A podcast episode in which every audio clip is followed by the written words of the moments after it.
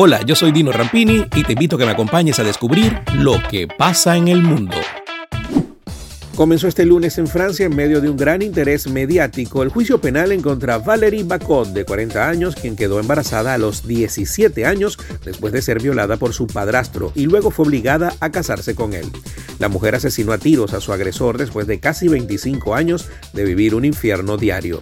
El asesinato ocurrió el 13 de marzo de 2016 en el apartamento francés de Saona y Loira, cuando Bacot mató a tiros a su padrastro, el conductor de camiones Daniel Polet, de 61, quien engendró cuatro hijos con ella y la convirtió en su esposa. El caso ha conmovido a la sociedad francesa y acapara la atención de la prensa internacional. La sentencia contra Valérie Bacot se dará a conocer el próximo 25 de junio. Moscú sufre esta semana una ola de calor con un récord de temperaturas en 120 años, indicó este martes el Servicio Meteorológico ruso que la vincula al cambio climático. El lunes la capital rusa igualó los 34.7 grados, el máximo histórico alcanzado en un mes de junio en 1901, según la agencia Rosgidromet, y el jueves y el viernes se podrían superar los 35 grados. La India registró este martes menos de 50.000 casos de coronavirus por primera vez desde finales de marzo, un día después de vacunar a un número récord de 8 millones de personas en 24 horas y continuando con la tendencia a la baja tras una virulenta segunda ola. El país asiático sumó 42.640 casos en la última jornada, el número más bajo en 91 días, lo que eleva el total de contagios desde el inicio de la pandemia hasta 29.9 millones, según los últimos datos del Ministerio de Salud indio. El presidente de Filipinas, Rodrigo Duterte, amenazó este lunes con encarcelar a las personas que se nieguen a vacunarse contra el coronavirus. No me malinterpreten, hay una crisis en este país, hay una emergencia nacional. Si no quieren vacunarse, los arrestaré y les inyectaré la vacuna en el trasero, manifestó el mandatario en un discurso, según recogió el portal local GMA.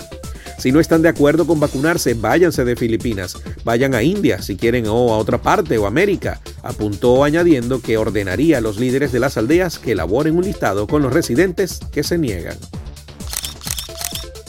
Un barman llamado Max Gutiérrez ha sido protagonista de una historia viral desarrollada en Florida, en los Estados Unidos. El empleado ha sido llamado héroe en redes sociales después de que una joven mujer contara cómo ayudó a ella y su amiga en un bar en el que un hombre las acosaba insistentemente. Gutiérrez notó que sus clientes Trinity, Ali y una amiga eran molestadas fuertemente por un hombre. Entonces creó un plan muy discreto, como si les llevara la cuenta, les pasó una nota. El mensaje decía, si este hombre te está molestando, acomódate la cola del cabello en tu otro hombro y yo lo sacaré de aquí. Me está poniendo los nervios de punta. Entonces la chica hizo la señal, por lo que Max le exigió al hombre que dejara tranquilas a las jóvenes. Al final el acosador fue expulsado del bar. Terminó literalmente gritándole al tipo, aseguró Trinity. En Twitter la muchacha agradeció el gesto del empleado compartiendo una fotografía de él y la nota. Hasta acá, las noticias. Esto fue Lo que pasa en el mundo. Lo que pasa en el mundo con Dino Rampini es presentado por Doima International, rodamientos automotrices e industriales, representantes de SKF en Venezuela. Uniformes Única, la fábrica de uniformes número uno de Venezuela. Over Di Blasio, expertos en viajes, más de 60 años lo avalan. Juguetón, para el niño de la casa y el que llevas por dentro. Publiaviso, publicidad exterior, desarrollo e instalación de su imagen corporativa. Tony's Bistro, Market y Restaurant. Y ven al Tony.